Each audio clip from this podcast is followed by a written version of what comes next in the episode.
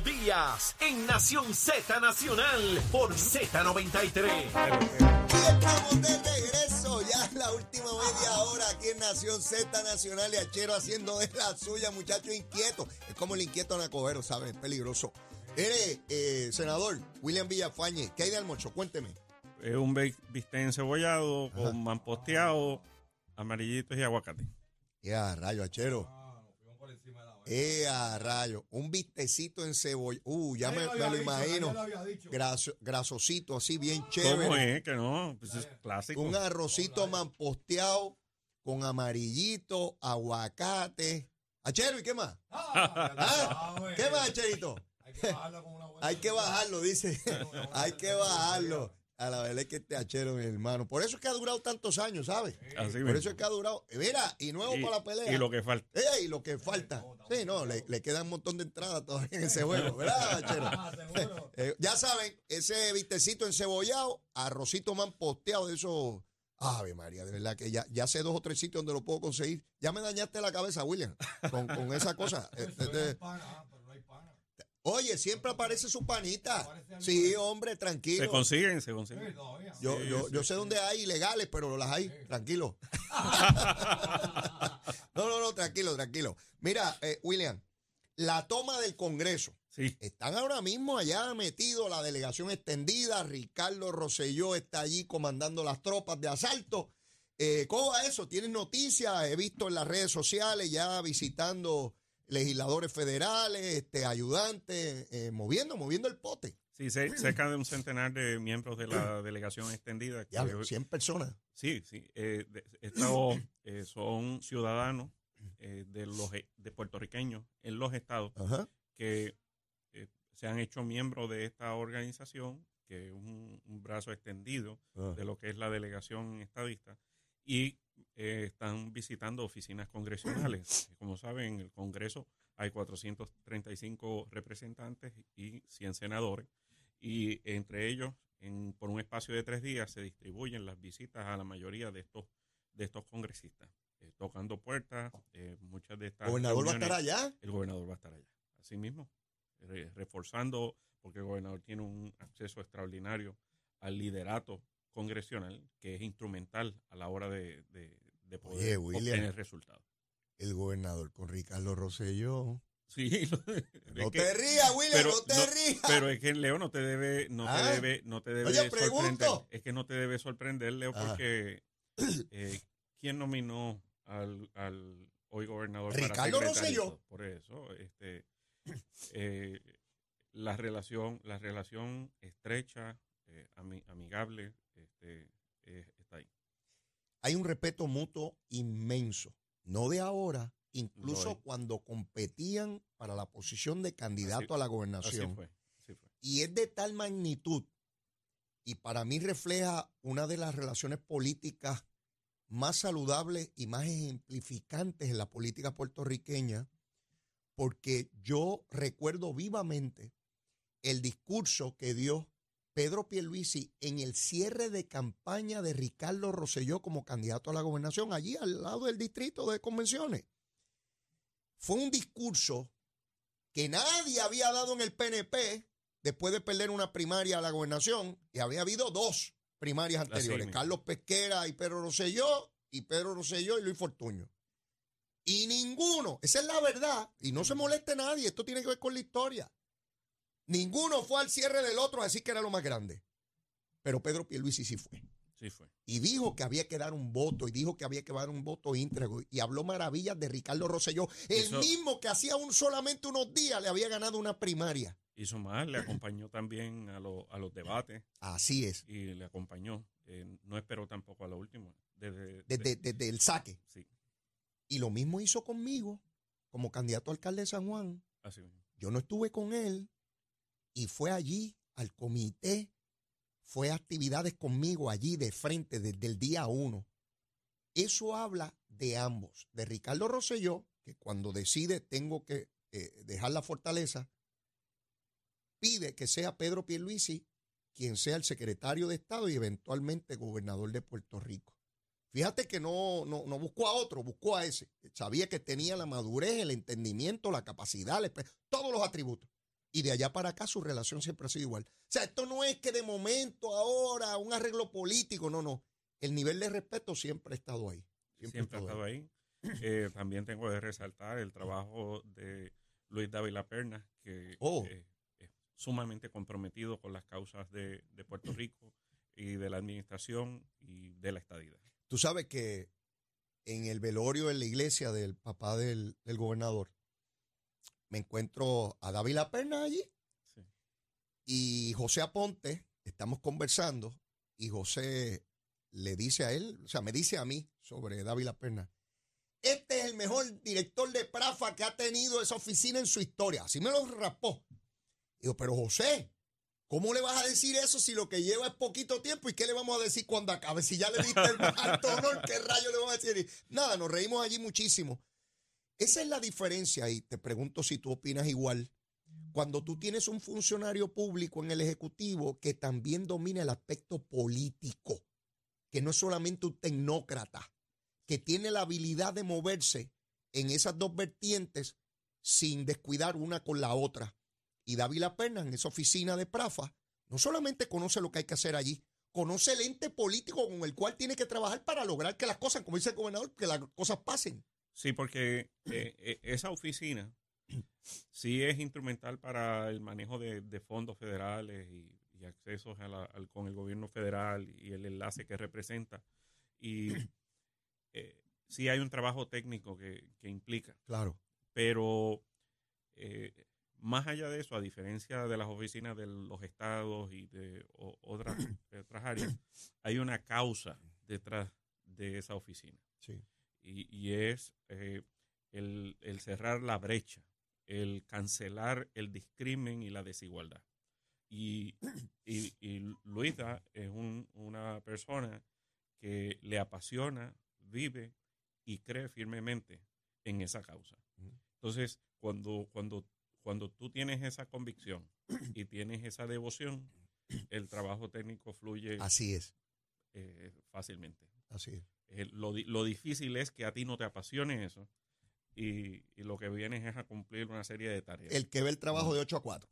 no. Este es mi trabajo de 8 a Cuando 4. tú vas a la oficina de, de, un, de un congresista y a la oficina de una, a la Casa Blanca o a una agencia federal, lo primero que tiene que percibir esa persona es tu insatisfacción eh, genuina con la relación que padece Puerto Rico con los Estados Unidos. Una vez parte de ahí, esa persona sabe que, que, tiene eh, de alguna manera que actuar para eh, cancelar ese discrimen. Esa es la gran diferencia entre el mejor cabildero del mundo y el mejor pago y el funcionario electo que cree en lo que está haciendo. Así. Porque si a mí como legislador federal me viene a ver un gran cabildero a quien respeto enormemente, pero yo sé que lo contrataron para defender esa causa, no hay nada malo, pero pues así es. Distinto a que venga un funcionario electo de Puerto Rico y me diga algo porque lo cree, no porque le pagan, porque lo mismo, cree, así por el convencimiento pleno, eh, que aun cuando no le pagaran, aun cuando él tuviera que pagar, va a dar esa lucha. Y esa es la gran diferencia eh, que tenemos los puertorriqueños, que distinto a los territorios, los estados, los 50, que tienen sus representantes allí dando la pelea por lo que creen, por lo que son, nosotros tenemos que contratar personas que, no, que, no, que, no, Sí, que, sí. que nos representen. Esa es la importancia de esa delegación extendida. Esa gente pone de su dinero por llegar allí. Así mismo, y, y es la, la gran diferencia. Fíjate que en estos días el, el aspirante a comisionado reciente del Partido Popular hizo un llamado para, para que se, se uniera todo el mundo para lograr la, tran- la transición del PAN al SNAP. La cosa que el gobierno lleva trabajando Sí, ya sí, hace algún tiempo eh, y, y que se están logrando ¿verdad? Eh, en, en la dirección correcta, era por, por ganar algún espacio. Lo irónico detrás de todo eso Ajá. es que nosotros no disfrutamos eso por, el, por la relación política con los Estados Unidos que él defiende y que ese partido promulga. O sea que si fuéramos de verdad a hacer un frente unido, el frente unido tiene que ser para acabar de una vez y por todas con ese partido político que él representa y esa filosofía que él representa, la filosofía colonialista, Ujú. arrodillar. Pues eh, ese es el frente unido que hace falta en Puerto Rico. Si se eliminara Pues no había que estar dando esa lucha por Pues- cambiar un pues sistema por el otro, claro, porque pero era lo que le tocaba. Pero si, si es que la filosofía migajista que, que, que en la que él cree, eh, ¿de qué viene a hablar? Después de que él defiende de que, de que se pueda discriminar contra Puerto Rico, viene a decir, vamos juntos allá a pedir que, A, ca- a Que nos cambiar den. ese discrimen. que no tienen vergüenza en la cara. Pues vamos a ver cómo se va desarrollando esta toma del Congreso. Debo entender que habrá en algún punto una conferencia de prensa con el gobernador y Ricardo Rosselló y la delegación extendida. Eh, vamos a ver qué, qué- qué surge de ahí. Genera debe estar comenzando sus trabajos el primero de julio. Ya he visto que han contratado distintas personas muy importantes. Eh, Cases, que dirigió el FBI, va a estar a cargo de, de- de seguridad. Eh, así que distinto a Luma, que tuvo muchos tropiezos en proyección pública y entender la jurisdicción, en el caso de Genera van por ahí para abajo este, Sí, están dando como un bólido. están dando pasos asertivos que en, en cierta eh, lo que debe esperarse es que puedan tomar control a partir de julio del área de generación. Hay unos retos enormes, ¿verdad? Uh, que están sin enfrentándose en la actualidad. Eh, vamos a ver cómo, cómo logran, ¿verdad? Eh, minimizarlo. William, se protesta por todo. Resulta que ayer hubo una vista en el Tribunal Federal porque hay unos grupos que están impugnando la posibilidad de que el cuerpo de ingenieros que se apresta dentro de varias semanas a comenzar el dragado de la bahía de San Juan para que haya mayor calado. Ellos dicen que no se consultaron a las comunidades, que el estudio ambiental y toda la cosa, y que se destruye el manatí, la vida marina. Y como me decía Cristian Sobrino en esa misma silla que tú estás, es que estamos hablando de una bahía que es comercial y de ahí lo que hay son barcos de carga. O sea, el daño que pueda causar ese dragado es el mismo que causan todos los días todas esas embarcaciones que están ahí, de, de esos cruceros gigantescos y toda la cosa. Y yo me pregunto, ¿qué cosas podemos hacer en Puerto Rico? Porque la lista debe ser de dos cosas nada más. A todos se oponen, Sí, sí. Cristian. Bueno, el, el- Perdóname, el, William. el derecho al el, el de- el derecho al pataleteo pues ese, ese está ahí y, y yo creo firmemente verdad en que el que quiera decir que no por esto o lo otro lo pueda decir Claro. pero que no tenga la facultad de vetar Ujú. el que se realicen las cosas porque si no no nos movemos hacia No nos movemos lado a nada. ni ellos ni nadie más. Entonces, eh, lo que debe tener nuestro pueblo claro es de que, eh, primero, eso- esos extremos, porque no está mal defender el, medio ambiente, defe- defender la biodiversidad, etcétera. Yo lo hago, pero eso eh, te- tenemos que entender que, que la sociedad tiene que continuar moviéndose y como bien plasmaste, estamos hablando de un área, de una zona eh, altamente comercial de tráfico de carga, De de, tráfico de pasajeros, eh, amplísimo. O sea, ese es el uso que tiene esa bahía. Desde los tiempos de que, de que, de que llegó Cristóbal Colón Desde acá, allá. eso es así, ¿verdad? Eh, pues, ¿qué pasa? Eh, hay, un, hay unos proyectos contemplados y una de las áreas que necesita trabajarse es el de el calado, que se ha visto afectado durante las pasadas décadas. Y con el huracán María también, entre otros. Hay unos fondos federales asignados para ello, encargados al cuerpo de ingenieros. El cuerpo de ingenieros es un cuerpo altamente burocrático y una de las áreas de esa burocracia es el- aspecto ambiental. Ellos trabajan con extrema rigurosidad Son bien los rigurosos. aspectos este, ambientales. O sea, eso no es desatendido. Eh, así que eh, no estamos hablando, o sea, los impactos ambientales son altamente medidos por este tipo de desarrollo. Eh, y lo que tenemos que velar, ¿verdad? Es que Puerto Rico no es exclusivamente la bahía de San Juan, estamos hablando, ¿verdad? De que tenemos costas alrededor de, de toda la isla y tenemos sí que, que hacer un- unos focos. Lo que pasa es que, como bien dijiste, hay unos grupos de personas que es no a todo. A todo. Pues eso no a todo, pues es no a ellos también. Tú hablabas ahorita de la carretera desde Atillo. Sí. Hay grupos que dicen que eso no se puede hacer. Sí, sí. De conectar la 10, eso Eh, tampoco. Es que se trata de la razonabilidad. de Fíjate, expandir el tren, tampoco. fí- fíjate que yo no hablé de, de, de aquí carreteras por todos lados. Yo dije, no, tenemos ya que ir transi- transicionando en los próximos años hacia ese- esos recursos, comenzar a utilizarlos al mantenimiento de las que tenemos. Pero sí hay unos tramos que tenemos que concluir. William, al superacueducto le decían que no. Ah, sí, claro. Al centro de convenciones le decían que no. Al Coliseo de Puerto Rico Lo querían decían que no. implosionar. Lo querían implosionar. Al Museo de Puerto Rico le querían decir que no. Al tren urbano le decían que no. O sea, todo, todo, a los dos intentos de gasificar las plantas, desde Aníbal Acevedo Vila y Luis Fortuño, a las dos le dijeron que no. Y ahora nos quejamos porque que no están gasificadas las plantas. Bueno, rayos, pues sí, cuando se intentó hacer lo Claro. impediste. Claro. O sea, eh, eh, es insólito, no, no hay manera. Entonces yo veo un esfuerzo con dinero federal, William. No nos cuesta un bellón. El cuerpo de ingenieros, que como tú muy bien dices, es altamente burocrático y para comenzar una obra tú tienes que estar décadas pidiendo hasta que finalmente, como es el caso ahora de, de- de- del río este de Puerto Nuevo. Eso yo recuerdo desde que Edison Mill hablaba de eso por allá cuando yo comenzaba en política. Y, y finalmente ahora es que están por, por terminarlo, ¿no? Y entonces resulta que van a matar manatí y que sí o ni que. Sí, claro que hay que tener cuidado con los manatíes, pero entonces no dejemos que entre ningún barco a la bahía. Sí, y, y mira, la realidad es esto es un tipo de proyecto que se, se está trabajando porque ellos mismos trabajan también lo del dragado del, del caño Martín Peña. O sea, eh, eh, ellos eh, es un- es- son desarrollos y trabajos que se realizan de manera coordinada. Sí. No es- o sea, que esta cuestión de que, de que no se incluya a las comunidades, no, esto responde precisamente a, a las necesidades de todas de las comunidades. todas esas comunidades. Bueno, 139 dólares por cada niño de familias que reciben el PAN, sean de escuela pública o privada, obviamente de escasos recursos económicos. 40 millones que mandan los yanquis, los americanos, para, para este, este asunto. Eh, estamos hablando, William, de la posibilidad de tener recursos por nuestra relación con los Estados Unidos. Y yo sé que algunos le van a decir que eso es mantengo y que eso ni qué, pero que me mantengan mientras no me puedo mantener.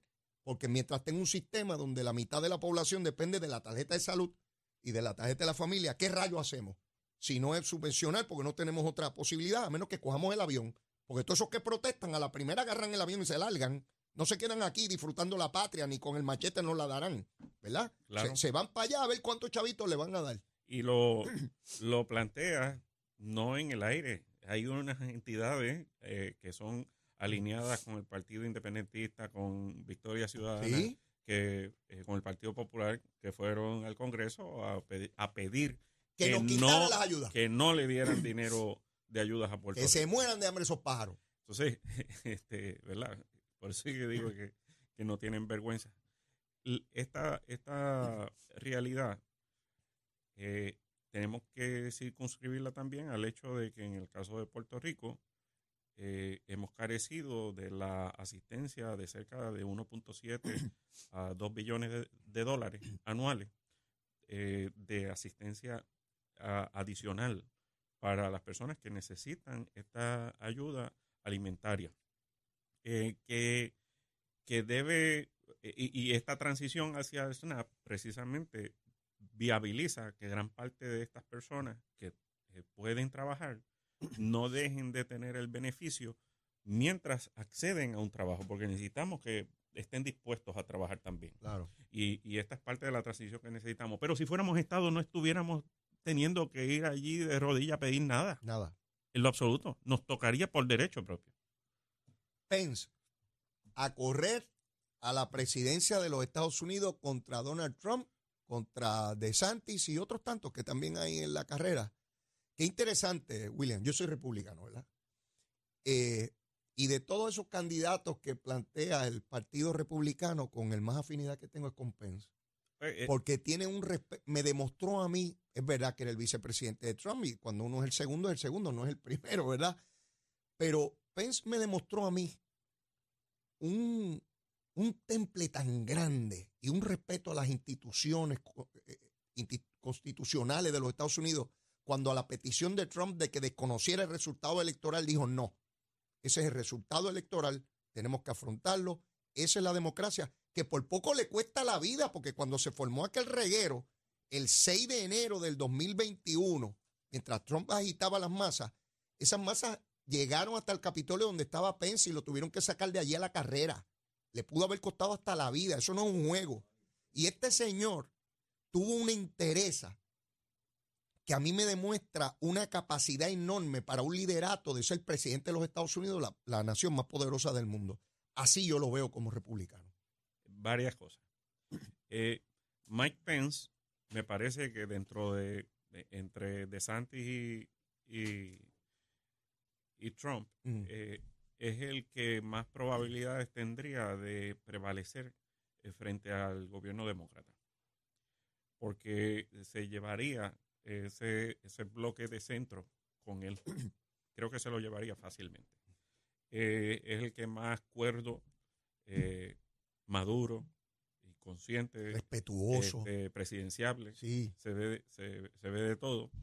Este, tiene amplísima experiencia.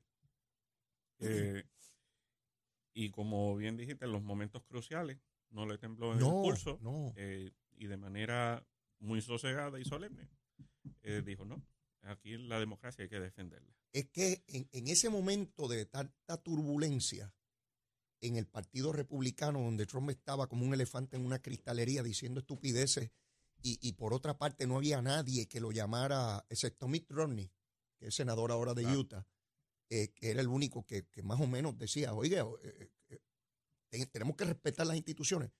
Pence se condujo con una sobriedad y una estamina a, a tono con, con los grandes líderes en los momentos Sí, de crisis. Y esta cuestión de si los porcentajes que tengan a estas alturas del juego, mire, eso, eso cambia dramáticamente. Eh, Trump no era el frontrunner hasta entrada ya la, la carrera presidencial antes de, de llegar ¿verdad? La contienda en Iowa.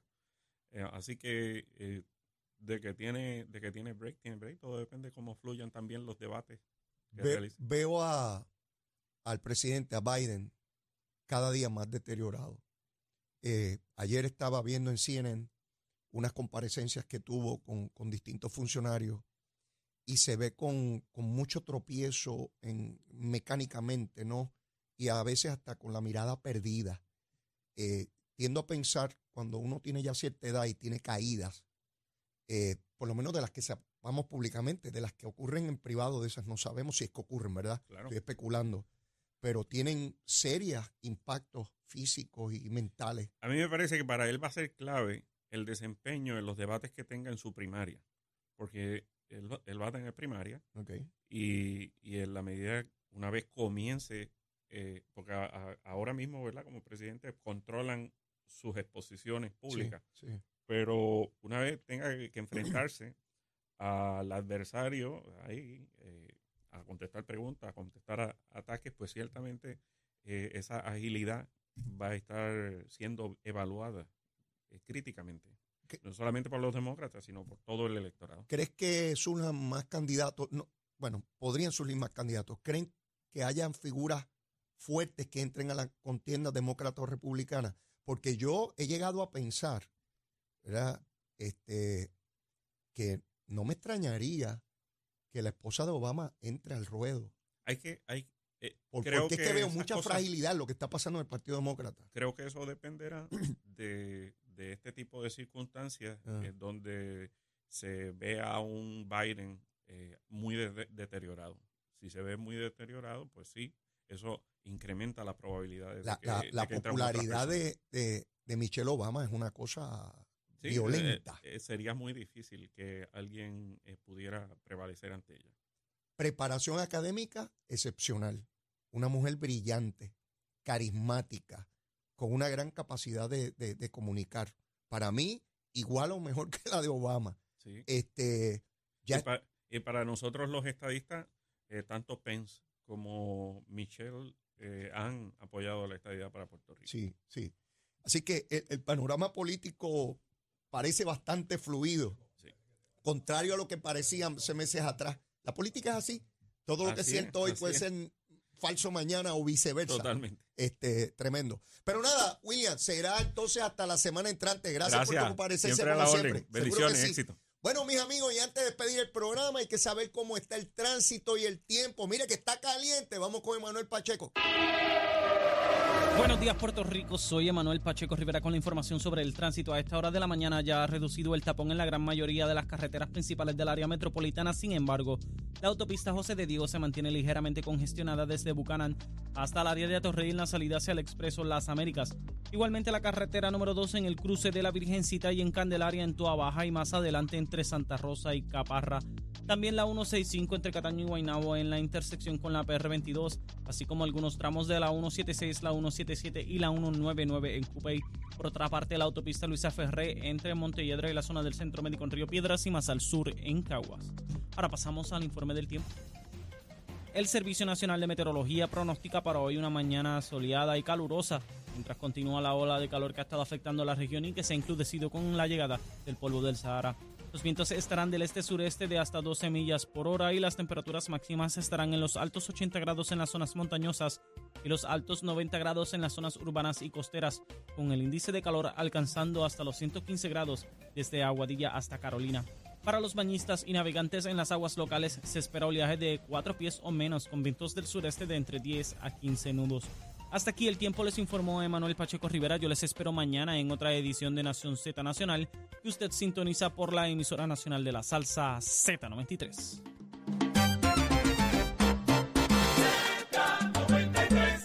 Bueno, mis amigos, y no es solamente aquí donde el sistema eléctrico, mire, con el calor tiene que confrontar serias advertencias. En California se le están diciendo a los ciudadanos que tengan cuidado con el consumo por el calor porque puede haber apagones. Así que no es solamente aquí. Aramillín, vete para California.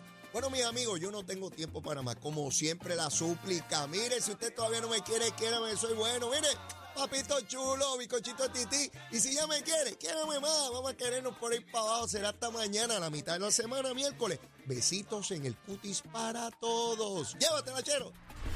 La Z